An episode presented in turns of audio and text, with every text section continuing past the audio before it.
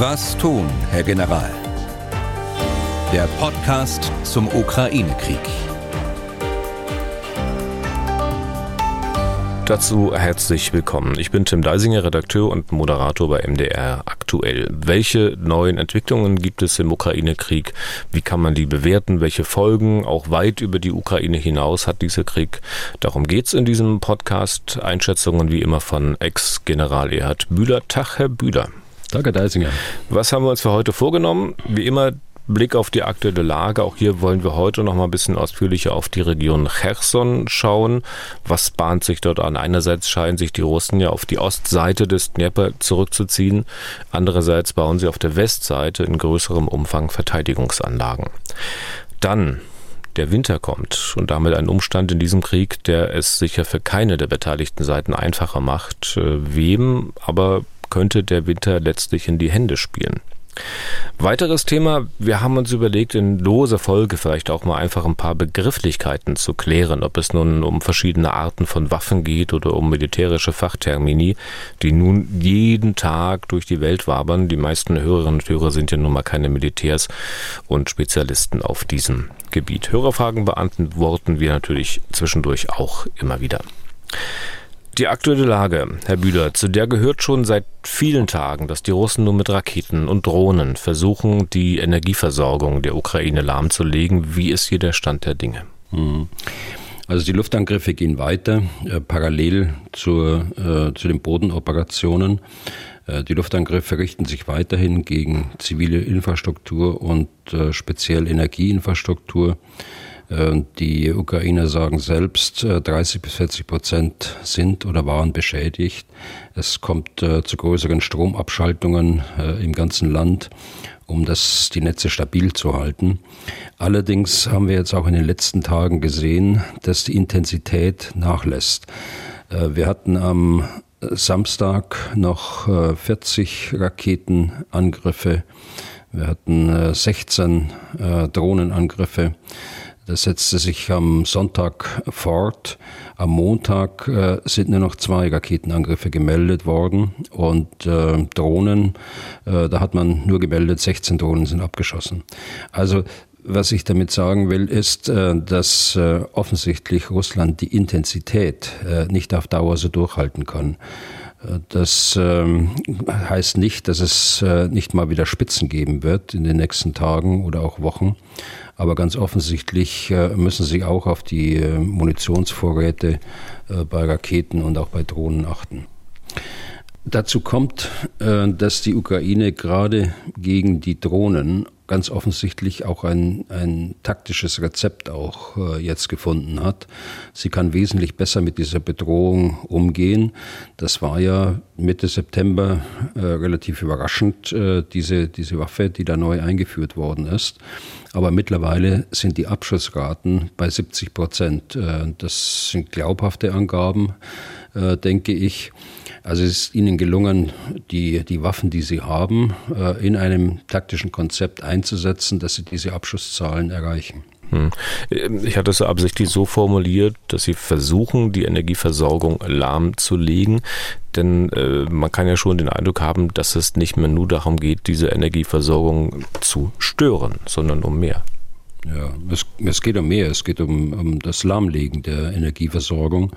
Es geht darum, äh, den Willen der Bevölkerung zu brechen, äh, ihnen Wärme und Strom äh, zu nehmen, entweder durch ge geplante Abschaltungen äh, beim Strom oder eben durch äh, längerfristigen Ausfall äh, des Stroms, weil die Anlagen einfach kaputt sind und repariert werden müssen.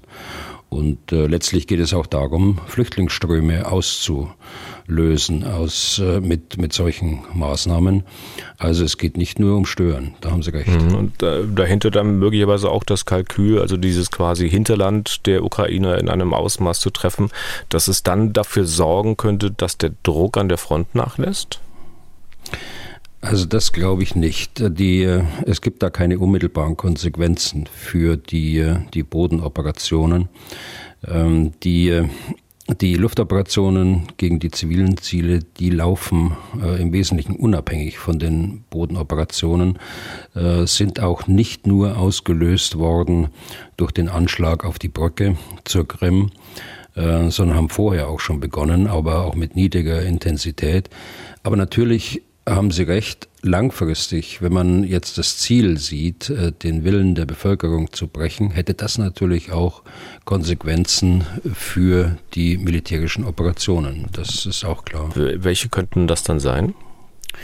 Naja, wenn der, der Wille der Bevölkerung äh, zur Verteidigung gebrochen ist, dann äh, wird es auch schwierig für die Armee, die Verteidigung des Landes durchzuführen. Das, sie ist ja in vielerlei Beziehung von der Unterstützung, nicht nur von der politischen Unterstützung, von der logistischen Unterstützung, äh, von der sanitätsdienstlichen Unterstützung, auch anderer Organisationen, auch der Zivilgesellschaft in der Ukraine äh, abhängig und von daher wenn es da Rückwirkungen gibt, dass, wenn der Welle gebrochen ist, äh, dann hat das tatsächlich Konsequenzen.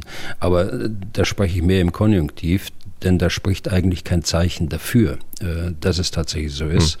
Also meine Wahrnehmung ist, sie sind eher geschlossener als, äh, als vorher. Also sie lassen sich durch die Luftangriffe auf die Energieanlagen nicht beeindrucken. Wie groß ist denn aktuell der Druck, den die Ukrainer an den verschiedenen Frontabschnitten auf die Russen ausüben bzw. ausüben können? Ja, es gibt äh, Druck und nach wie vor üben sie Druck aus auf den äh, verschiedenen Frontabschnitten. Sie lassen die Russen da nicht zur Ruhe kommen. Das betrifft insbesondere den Raum Kharkiv äh, nicht zur Ruhe kommen und sich nicht richtig zur Verteidigung einzurichten. Also sie werden ständig beschäftigt. Äh, allerdings ist es auch so, äh, dass dort auch nur geringe Geländegewinne erzielt werden. Mhm. Und gibt es zum Raum Kharkiv noch weitere äh, wesentliche Sachen zu sagen? Also es gibt nach wie vor die heftigsten Kämpfe um die Stadt Kremina, allerdings mit geringen äh, Geländegewinnen für die Ukraine und ähm, die Ukrainer stehen ganz offensichtlich auch hart westlich von Lysychansk bereits wieder. Äh, Im Raum Kharkiv und dem angrenzenden Luhansk ist äh, aber eine andere Geschichte äh, interessant, äh, dass die, die Wagner-Gruppe, also mit ihrem Führer Prigoschin angekündigt hat, eine Wagner-Linie äh, zu bauen. Und äh, wir haben auch erste Bilder schon gesehen, wenn, das, äh, wenn die Bilder korrekt sind, äh, dass sie dort eine Auffangstellung ähm, einrichten wollen, eine Verteidigungslinie sehr stark befestigt. Äh, das hat über diesen taktischen hm, Zweck, den so eine Linie erfüllt oder auch nicht erfüllt, eigentlich einen anderen äh, Hintergrund. Äh, es gibt Anzeichen, dass diese Wagner-Gruppe sich loslöst von der russischen Armee. Das heißt, äh, dass es hier keine, keine einheitliche Führung gibt. Äh, ganz im Gegenteil. Äh, sie kündigen ja auch an, sie würden diese Linie verteidigen und die russische Armee könnte sich hinter die Linie zurückziehen und wäre dann nicht gefährdet. Also da wird eine, eine Konkurrenz aufgebaut zur eigentlichen russischen Armee, die sich aber schon seit einigen Tagen abgezeichnet hat, wenn Sie sich erinnern. Ja, aber wenn die russische Armee sich hinter die Linie zurückziehen kann, die Wagner-Gruppe diese Linie verteidigt, das, das widerspricht doch äh, dem äh, oder der Taktik, über die wir vor Tagen mal gesprochen haben, dass man äh, wegen der Konkurrenz sozusagen versucht, die eigenen Leute zu schonen. Also wenn die Wagner-Gruppe dann da in erster, in, an vorderster Linie kämpft. Ja, das ist richtig. Also das sind äh, widersprüchliche Aussagen, die hier kommen. Aber in der Tendenz, glaube ich, ist es richtig, dass man sagen kann, dass es hier keine einheitliche militärische Führung gibt, dass die, ähm, die russische militärische Führung die Wagner-Gruppe auch nicht mehr so im Griff hat. Mhm. Und ähm, die, die äh, Äußerungen, die jetzt da getroffen wurden, zielen eben darauf hin, die eigene äh, Organisation zu stärken und äh, ihr mehr Kraft auch äh, zu geben in, in künftigen äh, politischen Auseinandersetzungen, äh, die sich möglicherweise ergeben. Hm. Dann äh, schauen wir mal ein bisschen weiter Richtung Süden, Donbass. Wir haben ja sehr oft über die Stadt Bachmut beispielsweise gesprochen. Äh, die Russen sind dort wochenlang, monatelang vielleicht gar äh, gegen angerannt, haben geringe Geländegewinne gemacht. Und ich habe gestern, glaube ich, gelesen, dass die Ukraine den Russen diese geringen Geländegewinne innerhalb von Wochen nun binnen, glaube zweier Tage wieder abgenommen haben. Stimmt das so? Also das weiß ich nicht genau, ob das stimmt. Das sind ganz äh, frische Meldungen. Es gibt ähm, äh, in der Tat Meldungen, die darauf hindeuten, dass teilweise im Süden und auch im Norden von Bachmut dort äh, kleinere Geländegewinne wieder erzielt worden sind von der ukrainischen Armee. Ob das äh, eine Tendenz ist, die sich fortsetzt, äh, das weiß ich noch nicht. Also mir scheint diese ganze Situation um Bachmut herum seit Wochen und Monaten, wie Sie schon sagen, einfach festgefahren zu sein. Und die Kämpfe aber gehen dort auf jeden Fall heftig weiter. Die gehen auf jeden Fall weiter und äh, auch ein Stück weit südlich noch, äh, circa 40 Kilometer südlich äh, im Bereich der Stadt äh, äh, Donetsk. Ähm, dort sehen wir ein ähnliches Bild. Ähm, das sind die beiden Brennpunkte so im mittleren Donbass.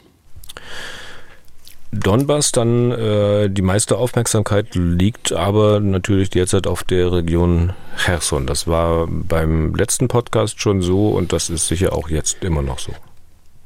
Ja, und das Interessante ist, dass die Russen eigentlich selbst die Aufmerksamkeit auf diese Region äh, richten, auch mit der Aussage äh, des neuen Oberbefehlshabers, äh, und äh, mit den ganzen äh, Blogs, die dort versandt werden durch die Militärbloggers in, in, in Russland.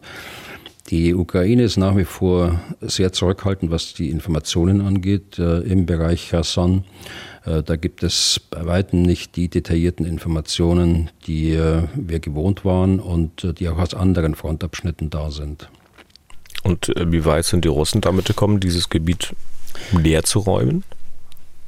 Also die Evakuierung hat äh, zweifellos äh, begonnen äh, und ist fortgesetzt worden äh, seit Freitag letzter Woche. Die äh, Menschen werden mit Booten und mit Fähren auf die andere Seite gebracht äh, und die zivile Verwaltung hat ganz offensichtlich Cherson, auch Cherson Stadt bereits verlassen.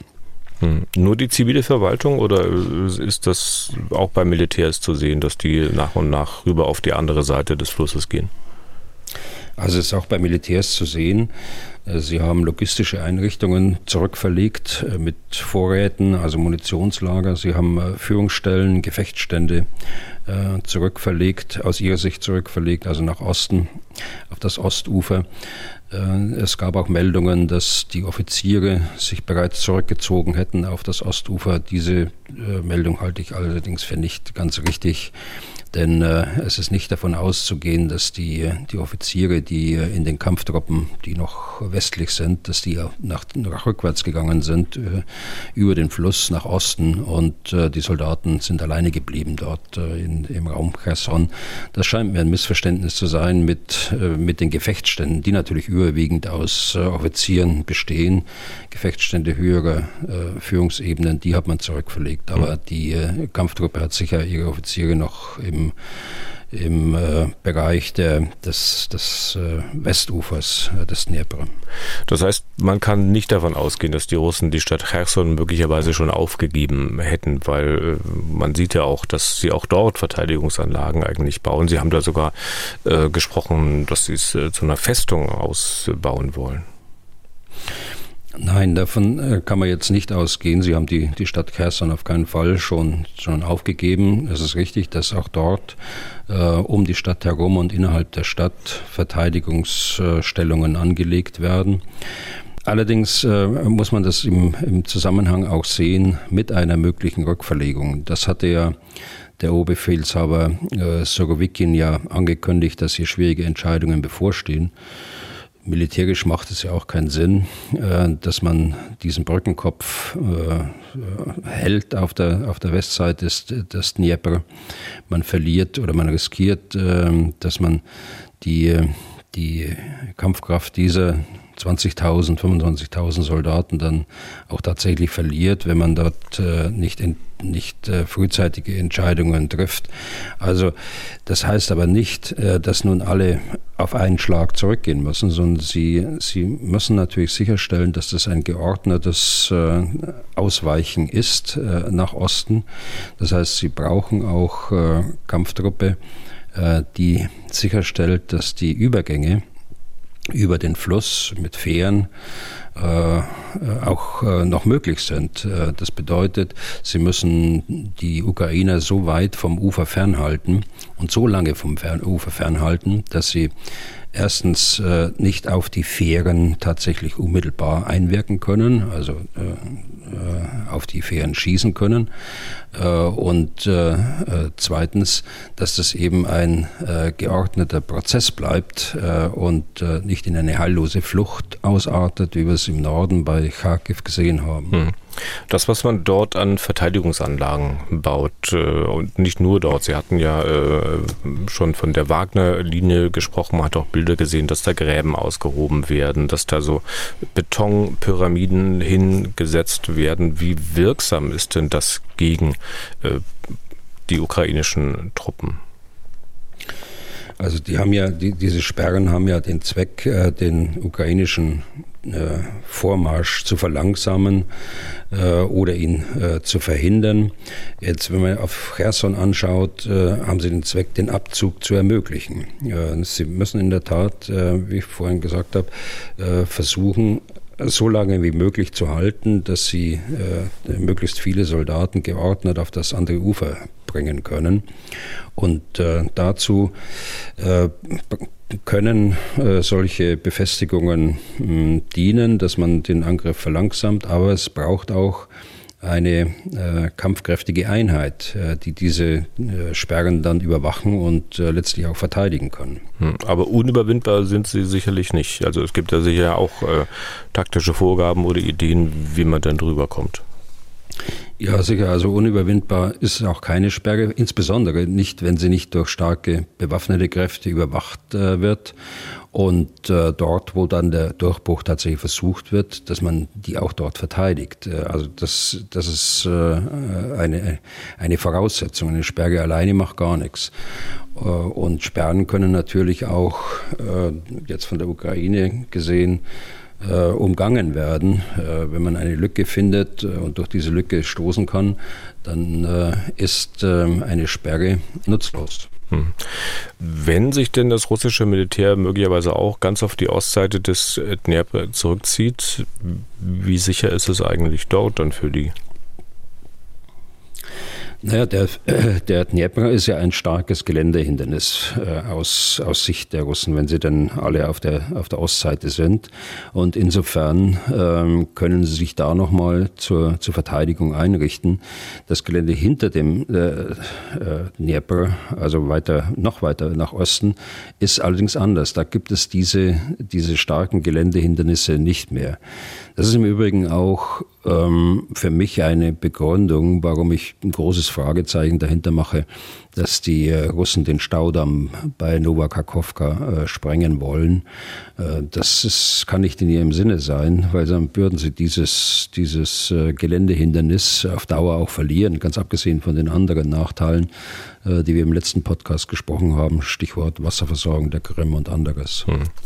Wir hatten beim letzten Mal ja auch über Befürchtungen gesprochen, die Russen könnten dort vielleicht atomare Sprengsätze zünden, auch vielleicht um es den Ukrainern in die Schuhe zu schieben. Nun hat der russische Verteidigungsminister bei Amtskollegen im Westen angerufen und gesagt, dass er befürchtet, die Ukrainer könnten dort eine sogenannte schmutzige Bombe zünden wollen, sprich also einen konventionellen Sprengsatz, mit dem dann aber auch radioaktives Material verbreitet wird.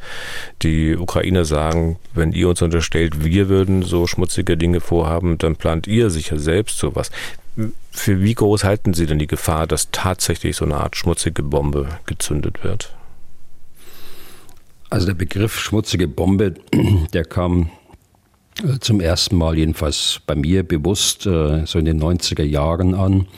Äh, das war die Befürchtung, als die Sowjetunion sich auflöste, dass Terroristen oder Separatisten, irgendwelche bewaffnete Gruppen nun Teile der, der radioaktiven Bestandteile dort unter ihre Kontrolle bringen und dann zwar keine Kernwaffen zünden können, aber eben eine schmutzige Bombe in Zusammenhang äh, wirken mit großen Mengen konventionellen Sprengstoff und den mit, äh, mit radioaktivem Material äh, ummanteln sozusagen und äh, dann mit einer großen Sprengung einen äh, radioaktiven Niederschlag auslösen. Das ist äh, so das Bild, das ich äh, vor Augen habe, wenn ich, wenn ich von schmutziger Bombe höre. Man hat aber seinerzeit sehr viel gemacht, um die Fachbegriff heißt Proliferation, also die Weitergabe von radioaktiven Bestandteilen zu verhindern. Jede Energieanlage steht, jetzt mal abgesehen von, von Nordkorea und Iran, steht unter strenger Kontrolle der Internationalen Atomenergiebehörde. Und äh, dort wird äh, tatsächlich jede Menge äh, also jede kleinste Menge von radioaktivem äh, äh, Material registriert und äh, also wirklich ganz genau und penibel darauf geachtet, äh, dass dort nichts irgendwo ver verloren geht äh, oder beiseite geschafft wird. Also insofern sehen Sie schon, die, die, äh, jetzt unabhängig von den Motiven her, es ist äußerst unwahrscheinlich, dass irgendjemand ähm, Material in größerem Umfang äh, beiseite räumen kann, ohne dass das bemerkt wird äh, von, der, von der internationalen Überwachung her. Und äh, auch abgesehen von den, von den großen Mengen konventionellen Sprengstoff, äh, den man braucht, äh, um dann tatsächlich auch so einen radioaktiven Niederschlag äh, zu erreichen. Hm. Es ist höchst unwahrscheinlich, sagen Sie, äh, es sei denn, wie gesagt, man kriegt es vom Iran oder aus Nordkorea. Das kann ja auch sein. Äh, und die Russen machen ja mit denen auch gemeinsame Sache. Wenn es denn doch zu irgendeiner Detonation käme mit einer Art schmutzigen Bombe, welche Auswirkungen hätte eine solche Waffe? Also es ist mit einer Nuklearwaffe in keiner Weise zu vergleichen. Das hängt jetzt erstmal von der Menge des Sprengstoffs ab. Wie viel Sprengstoff wird da zusammengebracht? Das ist also nicht, das kann nicht nur eine Bombe sein, wenn man da Auswirkungen erreichen will, sondern muss man schon äh, größere Mengen von Sprengstoff äh, zusammenführen und die dann versehen mit radioaktivem Material, äh, auch von erheblichem Umfang. Äh, also von der, von der äh, Wirkung her ist es überhaupt nicht vergleichbar. Es gibt äh, weder die, die Hitze-Einwirkungen äh, noch äh, die, die große Druckwelle bei einer Nukleardetonation und schon gar nicht den, den radioaktiven Niederschlag. So das heißt nicht, dass, es, dass ich die, die Wirkung da kleinreden äh, will. Äh, das hat schon zur Folge, je nachdem, wie viel Material verwendet wird, dass hier äh, ganze Landstriche dann äh, nicht bewohnbar sind äh, auf längere Zeit und äh, dass es äh, durchaus auch zu Erkrankungen kommen kann der Menschen, die dann von diesem radioaktiven Material dann auch, von dem radioaktiven Niederschlag auch betroffen werden. Klingt aber ganz danach, als würde es würde auch so eine Waffe eigentlich für keine der beiden Seiten Sinn machen. Nein, es macht überhaupt keinen Sinn. Äh, und ganz im Gegenteil, es, äh, es äh, kann auch nicht im Interesse sein. Also die Anschuldigungen, die da gegen, den, gegen die Ukraine gerichtet sind, halte ich für vollkommen haltlos. Stellen Sie sich vor, also sprechen wir mal nur hypothetisch, stellen Sie sich vor, die Ukraine selbst würde sowas zünden in ihrem eigenen Land. Was hätte das für Wirkungen innenpolitisch? Was hätte es vor allen Dingen außenpolitisch äh, für eine Wirkung äh, in der Frage der Unterstützung der Ukraine. Die Lebensfähigkeit der, der Ukraine hängt ja auf längere Zeit noch äh, von dem Willen der westlichen Staaten ab, sie auch zu unterstützen. Also alleine dieses, diesen Gesichtspunkt, würde ich, wenn man, wenn man das genauer betrachtet, dann muss man einfach sagen, das ist vollkommen haltlos, dieser Vorwurf. Und für die Russen ist es ja genauso. Ich meine, die Russen äh, kämpfen ja äh, in Russland nach ihrem Gefühl, wenn sie da in Cherson beispielsweise kämpfen äh, und also in, ihren, in den annektierten Gebieten. Und äh, wenn das rauskäme, dass sie selbst äh, eine solche Operation äh, durchführen, so im Sinne einer False Flag Operation, dann wäre der innenpolitische Schaden, der dort aus, angerichtet wird, und der außenpolitische Schaden für Russland auch immens. Also, hm von daher glaube ich, jenseits der, der, der, technischen Machbarkeit, glaube ich aus, aus diesen Gründen nicht daran, dass es zu einer solchen Eskalation kommt. Was ist dann aber der Grund für die Anrufe, die also der russische Verteidigungsminister Shoigu im Westen bei mehreren seiner Amtskollegen gemacht hat? Der äh, mittlerweile gibt es auch Meldungen, dass der Generalstabschef Gerasimov äh, auch äh, General Milley, äh, seinen Kollegen in, in Washington, angerufen hat und auch den britischen äh, Generalstabschef und hat eine gleichlautende Botschaft überbracht. Daran sieht man, dass dieses Ganze koordiniert ist, ganz offensichtlich in, in Moskau, im Kreml und in Moskau insgesamt. Ich würde das so einordnen, wir wir sehen ja den Bodenkrieg, wir sehen den Luftkrieg gegen die ukrainische Bevölkerung. Und es gibt eben auch äh, diese äh, strategische Operationslinie in diesem Krieg, äh, die sich in einem Art Informationskrieg gegen den Westen richtet. Äh, so, wo sind wir verwundbar in, im Bereich des Westens äh, und, und seiner Bevölkerungen? Seiner Gesellschaften. Ja, wir sind verwundbar in den Bereichen Energie, also in der ganzen Gas, Strom, ähm, Diskussion, die sich dann wiederum auf die Preise niederschlägt und äh, das wiederum die Inflation befeuert und die wirtschaftliche äh, Entwicklung in äh, unseren Ländern. Und eben zweitens äh, sind wir anfällig äh, bei allem, was mit Nuklearwaffen zu tun hat oder äh, wenn es nicht um Nuklearwaffen geht, jetzt mit dieser, mit dieser schmutzigen Bombe. Das heißt, das Drehen an der Eskalationsschraube, das, äh, das Andeuten, das äh, Zuschreiben von möglichen Absichten, das ist äh, eine, eine Methode westlichen Entscheidungsträgern und uns auch, den Bevölkerungen, ein Gefühl der Angst zu vermitteln, Angst zu verbreiten, um damit äh, uns zu beeinflussen, äh, uns unseren Willen äh, zur Unterstützung der Ukraine zu brechen. Hm.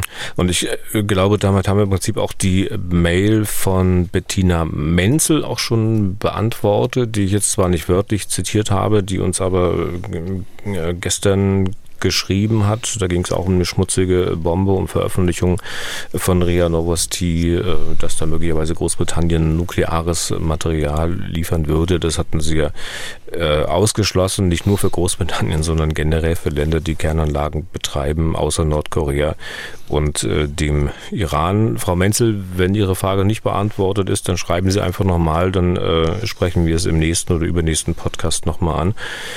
Kommen wir für heute zum nächsten Thema. Winter is coming. Der Winter kommt aber nicht nur als dramatisches Element in einer Fernsehserie wie Game of Thrones, sondern er kommt halt wirklich mit dem ganzen Matsch davor und dem Matsch danach. Wir haben ja im Frühjahr sehen können, welche Probleme die russischen Soldaten mit ihrem schweren Gerät auf aufgeweichten Böden hatten. Jetzt aber erstmal die Kälte. Und die große Frage ist, welche Seite spielt der Winter am ehesten vielleicht in die Hände, beziehungsweise welche Seite kann sich besser darauf einstellen. Zunächst mal, Herr Bühler, ganz allgemein gefragt. Kälte, Schnee, Eis, das können ja durchaus enorme Belastungen für Menschen und Material werden, ne? Hm, ja, natürlich. Äh, und das äh, wissen wir beide ja auch, wenn es auf den Winter zugeht. Und äh, so wird es den Soldaten, aber auch der Zivilbevölkerung genauso gehen. Das Klima in der Ukraine ist deutlich kontinentaler als in Deutschland. Das heißt, in der Tendenz wärmer im Sommer und kälter im Winter als, als bei uns. Aber man muss natürlich auch sehen, die Ukraine ist ein großes Land. Es ist fast doppelt so groß äh, wie Deutschland. Äh, wir haben unterschiedlichste äh, Gegenden. Wir haben Hochgebirge im Westen, wir haben die großen Ebenen in der Mitte und Mittelgebirge äh, dann im Osten. Äh, der Niederschlag ist auch nicht, äh, auch interessant, äh, äh, nicht überall gleich verteilt. Äh, das heißt, gerade in dem Gebiet, über das wir jetzt sprechen, in der östlichen Ukraine, da ist der Niederschlag, wenn man die Klimatabellen anschaut, deutlich niedriger als beispielsweise in Berlin-Brandenburg. Und da wissen wir ja, dass wir im, im Vergleich zu anderen Teilen in Deutschland jedenfalls in den letzten Jahren Jahren immer zu wenig abbekommen haben. Aber das ist äh, nur die Klimatendenz, äh, die wir hier haben. Das sagt ja noch nichts aus auf das konkrete Wetter. Äh, das kann sich natürlich in, in intensiven Regenperioden jetzt im Herbst ganz anders darstellen. Hm. Auf diese Unterschiedlichkeiten der Zonen da in der Ukraine hat ja auch unser Hörer Andreas Kress hingewiesen. Vielleicht können wir noch einen Schritt weitergehen. Sie hatten es angedeutet, dass wir es ein bisschen konkreter machen. Mit welchen Witterungsbedingungen muss denn da an den nächsten Wochen und Monaten in der Ukraine gerechnet werden? Also ich glaube, das können wir seriös nicht sagen, denn einen Wetterbericht äh, können wir nicht ähm, äh, vorhersagen. Die, wie ich gerade schon versucht habe anzudeuten, ist, äh, wir haben gerade in diesem Bereich, äh, über den wir sprechen, in der Ostukraine, äh, schon die Möglichkeit, dass es längere Zeit zu Regenfällen kommt. Und dann hat man eben den Matsch auf den Feldern. Und die ganzen Bewegungen, die ganzen militärischen Bewegungen sind dann auf Straßen limitiert. Und das Gelände kann nicht genutzt werden. Das hat natürlich erhebliche Auswirkungen auf die Operationen, sowohl für den Verteidiger wie auch äh, für den Angreifer. Hm. Und Nehmen wir mal an, es wird jetzt kalt und selbst wenn es so sein sollte, auf die Frage, ob das so ist, kommen wir gleich. Selbst wenn es so sein sollte, dass die Soldaten so ausgerüstet sind, dass sie sich einigermaßen warm halten können, äh, muss ja auch Technik im Winter mitspielen. Auf welche Probleme muss man sich denn da in Sachen Technik einstellen? Naja, also jetzt sprechen wir über, nicht über den Herbst, sondern über den Winter und da gibt es schon ähm, äh, Perioden, in denen die Temperaturen und, äh, auf minus 15, minus 20 Grad fallen. Und das ist nichts Außergewöhnliches, dass solche äh, Kälteperioden dann auch länger äh, dauern, wenn man jetzt das, das Wetter äh, uns anschaut. Und da gibt es äh, ganz klar äh, Einflüsse auf die Technik. Äh, wenn man alleine die dieselbetriebenen Fahrzeuge mit anschaut, äh, die äh, möglicherweise nicht mehr anspringen. Wenn der Diesel auch nicht ordnungsgemäß auf Winterdiesel umgestellt ist, dann verschärft sich das Ganze noch. Auch Waffen, Waffen brauchen auch Pflege.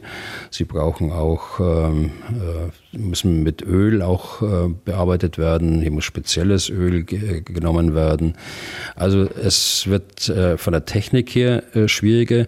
Es wird, das hatte ich gerade schon angedeutet, von den Operationen äh, sehr schwierig, insbesondere wenn wir in der Übergangszeit, äh, wenn die, die Straßen äh, nur noch genutzt werden können, das Gelände nicht. Die Ukraine hat ja äh, sehr schwere Böden, sehr fruchtbare Böden, Schwarzerdeböden dort und da fährt kein Panzer äh, mehr durch, äh, durch das Gelände, sondern er muss auf der Straße bleiben. Und der dritte Punkt ist, das hatten Sie auch gerade schon angedeutet, das ist eben die Rückwirkungen auf, auf den Mensch, auf den Soldat, der damit konfrontiert ist. Hm, wie gut sind denn nun russische und ukrainische Armee gerüstet, was die Ausrüstung für die Soldaten betrifft? Für den Winter? Also, ja, also die Ukraine äh, scheint mir sehr gut ausgerüstet zu sein, wenn man die Bilder so sieht äh, der Soldaten jetzt äh, im Herbst. Ähm, sie werden ja auch noch besser ausgestattet durch die Lieferungen, die unter anderem aus Deutschland äh, bereits gekommen sind und noch kommen werden. Äh, was den Kälteschutz insbesondere angeht. Also bei der Ukraine, glaube ich, sehe ich das Problem nicht so. Äh, bei den Russen sehe ich es auch nicht bei den Einheiten, die aus den nördlichen Breitengraden kommen oder aus, gar aus den nördlichen Breitengraden Sibiriens kommen. Aber diejenigen, die aus den südlichen Landesteilen kommen, aus anderen Klimazonen, Schwarzmeer ist ja mediterrane Klimazone schon, die äh, haben tatsächlich ein Problem und äh, noch mehr ein Problem werden alle haben, die jetzt neu äh, im Rahmen der Teilmobilisierung zu den Streitkräften kommen, also die Reservisten oder auch die Rekruten, also die bisher noch gar keine militärische Vorbildung oder Ausbildung gehabt haben. Also da gibt es ganz erhebliche Mängel, die auch offenkundig werden durch Berichte, die wir aus, aus Russland selbst hören. Das wäre natürlich in dem Fall Nachteile für die Russen, äh, wenn sie im Winter kämpfen müssen. Sehen Sie möglicherweise für die eine oder andere Seite noch weitere Vor- oder Nachteile? Also wenn das, äh, das Gelände äh, nicht befahrbar ist und ähm, die Bewegungen auf Straßen äh, eingeschränkt sind, dann werden diese Bewegungen auch kanalisiert. Das begünstigt in der, in der Regel den Verteidiger. Also hier die Russen. Äh, die muss man ein bisschen aufpassen. Äh, der strategische Aggressor wird ja zum taktischen Verteidiger, also weil sie sich gegen die äh, Gegenoffensive der Ukraine wehren.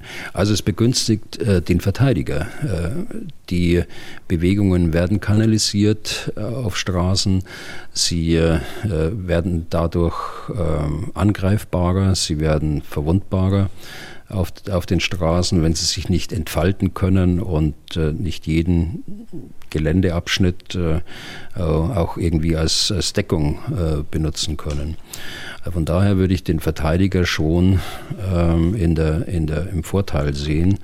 Äh, auch die, die Sichtverhältnisse äh, werden sich verschlechtern. Das trifft aber dann wohl für beide äh, zu, für den Verteidiger wie auch für den Angreifer. Hm, aber in Summe klang das so, ähm, wenn Sie eine Prognose wagen würden, wollen, das war ja auch eine Frage von Andreas Kress, ähm, dass der Winter möglicherweise den Russen noch am ehesten in die Hände spielt?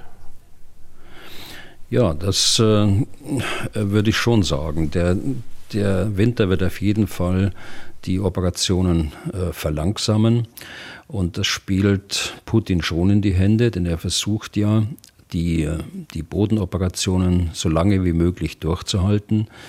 Zeit zu gewinnen, also äh, bis zum nächsten Frühjahr, bis sich die Teilmobilisierung tatsächlich auch auswirkt. Bis, bisher wirkt sie sich ja nicht aus. Äh, sind zwar die ein, äh, der eine oder andere bereits an die Front geschickt worden. Äh, es gibt ja auch äh, Berichte, dass, de, dass, dass es bereits Gefallene gibt, unter denen, die gerade vor zwei, drei Wochen eingezogen worden sind. Aber wenn man jetzt diese Absicht sieht, dass man Zeit gewinnen will, dann spielt das eher Putin in die Hände. Okay. Dann Strich unter dieses Thema. Jetzt noch ein kleiner Exkurs, äh, der auf eine Frage von Andreas Falkenhagen aus Berlin zurückgeht. Er hätte gerne ein paar Begriffe näher erklärt und da haben wir uns gedacht, klar, stimmt, die übergroße Mehrheit der Hörerinnen und Hörer dieses Podcasts sind keine Militärs und auch keine Waffenexperten obgleich ich weiß, dass uns auch Jugendliche zuhören, die wahre Panzerexperten sind, die alles Mögliche am Panzergerät nicht nur aufzählen, sondern auch erklären können. Aber wie gesagt, die meisten sind keine Experten. Deswegen wollen wir mal versuchen, loser Folge ein paar Begriffe äh, näher zu erläutern. Da fangen wir heute mal an mit den Sachen, die Herrn Falkenhagen interessieren. Ich zitiere, könnten Sie bitte einmal die Unterschiede und Überschneidungen zwischen verschiedenen Dingen wie Artillerie, Raketen, Drohnen, Marschflugkörpern erklären? Wenn wir mal bei der Artillerie anfangen, da macht Herr Falkenhagen sein Interesse noch ein bisschen konkreter. Nochmal Zitat, handelt es sich bei der Artillerie generell um Geschütze, die bereits beim Abschuss die gesamte Bewegungsenergie bekommen, dann ungesteuert fliegen und in der Regel beim Aufprall explodieren? Hm. Also wenn man diese vier Begriffe, mit äh, denen Herr Falkenhagen eingeleitet hat, anschaut, Artillerie, Raketen, Drohnen, Marschflugkörpern, dann fällt einer aus dem Rahmen, das ist Artillerie. Äh, Artillerie ist eine Truppengattung und äh, es ist keine Waffe, sondern es ist eine Truppengattung, die unterschiedlichste Waffen auch besitzen kann, je nachdem, wie die Armee organisiert ist, gegliedert ist. Was äh, Herr Falkenhagen aber meint, ist, äh, glaube ich, ein Artilleriegeschütz äh, wie eine Haubitze äh, oder eine Artillerie. Es gibt ja auch äh, Kanonen in der Artillerie. Aber eine Artillerie kann eben auch über Drohnen verfügen, Raketen äh, und auch über Marschflugkörper zum Teil jedenfalls. Also die, die, die Frage, ob eine Haubitze, wir mal, bleiben wir mal da, ähm, bei einer Haubitze das Geschoss äh, die gesamte Bewegungsenergie bekommt, um dann ungesteuert zu fliegen und beim Regel und in der Regel beim Aufprall explodiert. Ja, das ist vom Grundsatz her so. Allerdings bei modernen äh, Geschützen, Artilleriegeschützen, Haubitzen, äh, ist die Munition so äh, hochwertig, dass sie auch äh, im, in der Endphase nochmal selbst äh, auf das Ziel gesteuert werden kann. Also intelligente Munition in Anführungsstrichen, äh, sofern Munition überhaupt intelligent sein kann, aber äh, aus dem Englischen übersetzt smart. Äh, Das gibt es und das ist nicht mehr so die Munition, die man nach dem Motto, jetzt schieße ich sie ab und dann habe ich berechnet, wo sie auftrifft und dann schlägt sie dort ein. Das gibt es auch noch, aber es gibt eben auch den moderneren Anteil. Hm. Aber ist das dann, ich sage es mal ganz platt, das ist quasi dann so ein Zwischending zwischen Kanonenkugel und Rakete? Naja, äh, es, äh, so, so, können Sie es so können Sie sagen. Die Artillerie hat einmal begonnen mit äh, Kanonenkugeln, ja. das ist richtig. da war also noch nichts von Intelligenz äh, zu spüren natürlich, aber das, das hat sich eben weiterentwickelt und damit äh, geht ja auch eine ganz hohe Präzision äh, einher. Früher Artilleriegeschütze, das waren Flächenfeuerwaffen. Also man hat das die möglichst große äh, Fläche äh, angegriffen, äh, 100 mal 100 Meter oder 200 mal 100 Meter. Und da kam es nicht auf die, äh, auf die Treffergenauigkeit an. Und genau nach diesem Prinzip arbeitet ja die russische Artillerie noch, äh, wie wir es in Zverodonetsk und äh, Lysychansk auch gesehen haben. Hm. Dann äh, zu Raketen selbst äh, wird der Falkenhagen auch noch ein bisschen konkreter. Nochmal Zitat, Raketen haben offensichtlich einen Raketenantrieb Antrieb sind sie generell in der Lage, ihre Flugbahn zu steuern und erfolgt das über die Ansteuerung der Raketen oder über Leitwerke? Gibt es auch Raketen, die sich wie Flugzeuge mit Tragflächen in der Luft halten? Ja, auch das, äh, auch hier ist es so, dass es natürlich die noch alte Raketen gibt, äh, die praktisch äh, in einer ballistischen Flugbahn, also wie eine Parabel, auf das Ziel zufliegen, nicht mehr gesteuert werden während des Fluges und dann dort einschlagen, wo man es vorher ausgerechnet und vermessen hat. Aber das hat sich ebenfalls weiterentwickelt. Es gibt Raketen heute, die haben Sensoren, noch eingebaute Sensoren, die es ermöglicht, diese Raketen dann auf dem Weg ins Ziel auch noch zu lenken. Und das läuft dann in der Tat über, über Leitwerke, die an der an der Rakete angebracht sind. Und es gibt äh, in der Tat auch äh, äh, Raketen, die sich wie Flugzeuge, also wie äh, Gleiter äh, verhalten. Also da äh, gibt es ebenso eine Waffenentwicklung, die, wie wir es gerade bei den Artilleriegeschützen auch besprochen haben. Diese Raketen wie Flugzeuge, sind das dann Marschflugkörper oder ist das wieder was anderes? Nein, das ist äh, wieder was anderes. Äh, Raketen, äh, sagte ich gerade schon, die werden hochgeschossen, die kommen in einer, Parabelform dann wieder runter auf den Boden. sie, man nutzt dort aus die, die Dichte der Luft dort oben, die ist ja wesentlich dünner. Das heißt, die Rakete kann schneller fliegen, ein Marschflug, aber sie kann auch schneller erkannt werden dadurch, dass sie so hoch kommt und äh, aus großer Höhe kommt. Sie kann vom Radar äh, besser erkannt werden. Und beim Marschflugkörper ist das anders. Der Marschflugkörper ist auch angetrieben, äh, entweder durch ein Raketentriebwerk, gibt aber auch welche, äh, die äh, durch äh, Propeller angetrieben werden. Die sind wesentlich langsamer als eine Rakete und fliegen sehr tief, können deshalb auch nicht erkannt werden. Äh, sind nicht so sehr äh, von der Physik abhängig äh, des Parabelfluges, sondern sie können so programmiert werden, dass sie im Grunde genommen vom, aus, dem, aus dem Rücken dann des Verteidigers plötzlich einschlagen, also dass sie große Umwege auch auf dem Weg zum Ziel machen können. Okay. Und dann hatten wir noch Drohnen. Da kann man sich ja auch eine ganze Vorlesung drüber halten. Also, weil es da ja auch sicher verschiedenste Antriebe äh, und sonst irgendwas gibt und Steuerung. Ja, genau. Also äh, Drohnen, äh, Marschflugkörper, wenn ich jetzt diese Shahed äh, anschaue, diese äh, iranische Drohne dort, äh, also es ist da sehr eng beieinander. Der, der, die Gemeinsamkeit ist, dass da kein Mensch mehr in dem Flugkörper sitzt. Also es ist kein Flugzeug äh, mit, mit einem Menschen, sondern es ist eine, eine ähm, Drohne, die entweder vom Boden aus gesteuert wird. Äh, das ist allgemein unser Verständnis von Drohnen. Das ist auch das, was wir in der Bundeswehr haben, dass wir einen, eine Führungsstelle haben, in dem ein Mensch sitzt und äh, diese Drohne dann äh, steuern kann, äh, der auch die Optik äh, der Drohne steuern kann und die Aufklärungsergebnisse, die eine solche Drohne bringt, dann auch aufnehmen kann, sodass sie von Spezialisten auch ausgewertet werden kann. Es gibt aber auch Drohnen wie diese Shahid-Drohne, die einfach programmiert werden, die abgeschossen werden und wo es dann hinterher keine Einflussmöglichkeiten gibt aller Wahrscheinlichkeit nach, äh, sage ich dazu, habe ich beim letzten Mal auch äh, gesagt, bei dieser Drohne. Äh, also es, es, gibt da auch verschiedene Möglichkeiten äh, des Antriebes und äh, äh, der Steuerung und natürlich auch der Sensorik, die eine solche Drohne haben kann. Und viertens natürlich auch die Bewaffnung. Dann also schon ein komplexes äh, Feld, ja. äh, das wir da äh, aufmachen.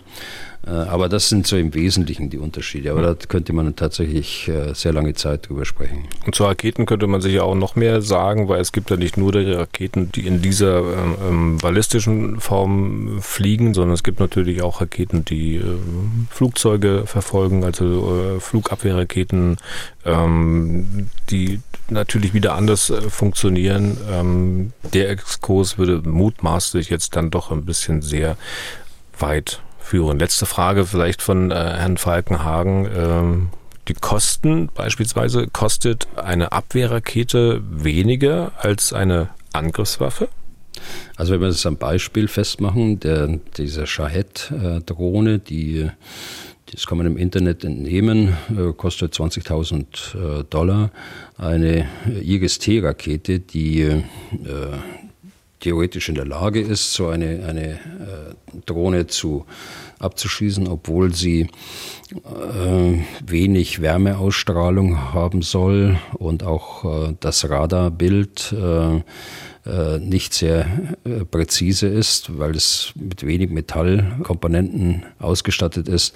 Also so eine, so eine Hightech äh, Luftverteidigungsrakete, die äh, kostet äh, halbe Million plus, äh, schätze ich.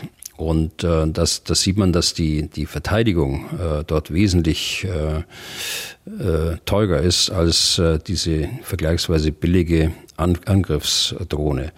Aber wenn man insgesamt das natürlich berechnet, muss man da eine Effizienzbetrachtung machen. Aber in der ganz konkreten Situation, wenn diese, äh, diese Drohne angreift, irgendein äh, ziviles Ziel, äh, äh was auch immer, nehmen wir ein Beispiel ein Krankenhaus oder so, und äh, der Verteidiger hat nur diese Rakete zur Verfügung, dann wird er auch diese Rakete nutzen, auch wenn sie ein Vielfaches teurer ist äh, als die angreifende Drohne. Okay, dann soweit diese kleine Ecke mit Begriffserklärung und äh, jetzt sind wir fast am Schluss. Äh, am Ende noch die Mail von Gisela Gründel. Ich weiß nicht, ob die Antwort ein guter oder eher ein düsterer Ausblick wird. Letztlich braucht man aber auch nur wieder alles Schlimme zusammenrechnen, über das wir heute gesprochen haben und äh, man kann vielleicht auch leicht in die Stimmung von Frau Gründel kommen, Psychologin aus Köln. Ich zitiere mal. Zurzeit beschäftigt mich die Frage, dass einerseits ständig in den Medien dargestellt wird, wie demoralisiert und unfähig die russische Armee sei. Andererseits schreitet die Zerstörung der Infrastruktur der Ukraine durch die russische Luftwaffe und Drohnen stetig voran. Diese Tatsachen lassen meine Hoffnungen schwinden, dass es gelingen kann, die Russen zum Rückzug zu bewegen. Und sie fragt sich weiter, Zitat, ob die Ukraine irgendwann doch einem unguten Handel zustimmen muss. Vielen Dank für Ihre Arbeit und herzliche Grüße. Ja, das ist eine gute Frage von Frau Grundl. Ich möchte mal auf eins aufmerksam machen. Ja, demoralisiert und unfähig. Das ist so der Eindruck, äh, der, äh, den wir haben, der auch vermittelt wird. Äh, es kommen ja häufig Meldungen, die auf diesen Sachverhalt hinweisen. Demoralisiert sind sie, weil sie in diesen Angriffskrieg geschickt worden sind und auch wegen der Bedingungen und der vielen Fehleinschätzungen unfähig, äh, das stellt sich jetzt so dar, nachdem äh, man sie dorthin geschickt hat, nachdem sie schwere Verluste äh, äh, hatten, äh, nachdem sie demoralisiert sind und äh, jetzt plötzlich werden sie als unfähig klassifiziert.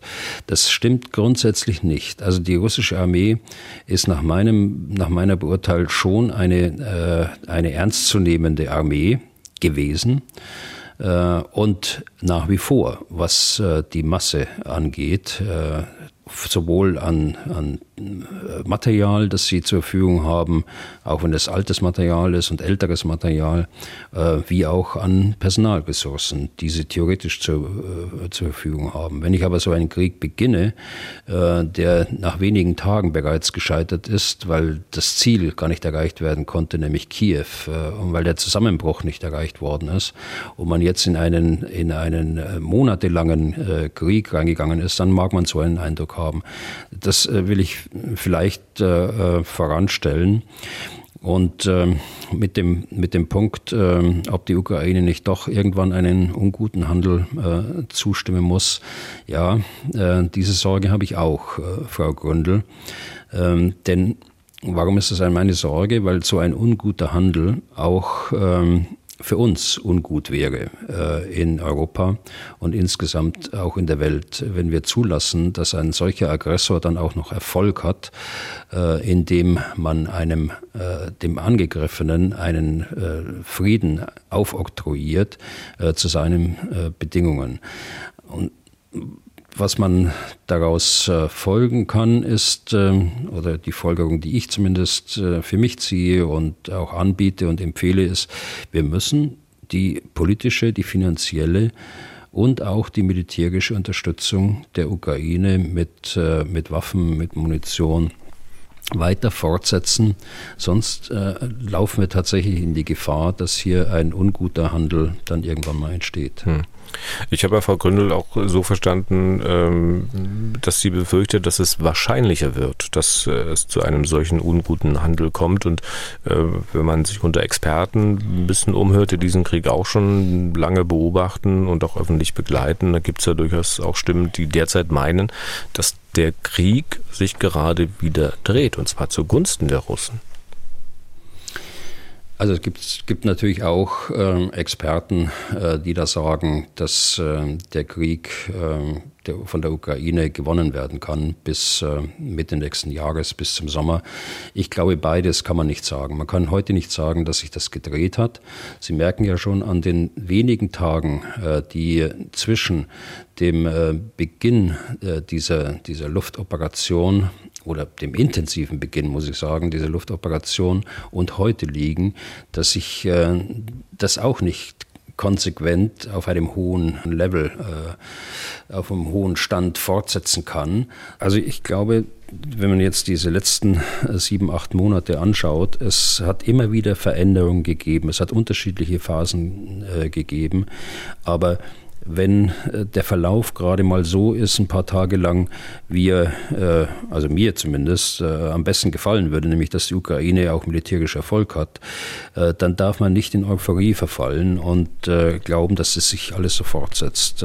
Es gibt immer wieder Rückschläge, es gibt immer wieder neue Dinge, die eingeführt werden. Also nehmen wir mal die, die Shahed-Drohne aber auf der anderen Seite, wenn ich die Ukraine anschaue, es gibt immer wieder auch äh, erfolgreiche, kluge Operationen mit hohem Überraschungseffekt. Also jetzt zu sagen, dass sich da äh, was dreht, dass eher eine Wende da ist, das ist äh, für mich nicht erkennbar. Okay. Und damit sind wir durch für heute. Nächste Ausgabe unseres Podcasts äh, wollen wir am Freitag veröffentlichen. Wenn Sie Fragen an Herrn Bühler haben, dann schreiben Sie an general.mdraktuell.de oder rufen Sie an unter 0800 637 3737. Was tun, Herr General, gibt es auf mdr.de in der ARD Audiothek, bei Spotify, Apple, Google, Amazon, YouTube und überall da, wo es sonst noch Podcasts gibt. Herr Bühler, bis zum Freitag und vielen Dank für heute. Ja, gerne, Herr Deisinger. Was tun, Herr General? Der Podcast zum Ukraine-Krieg.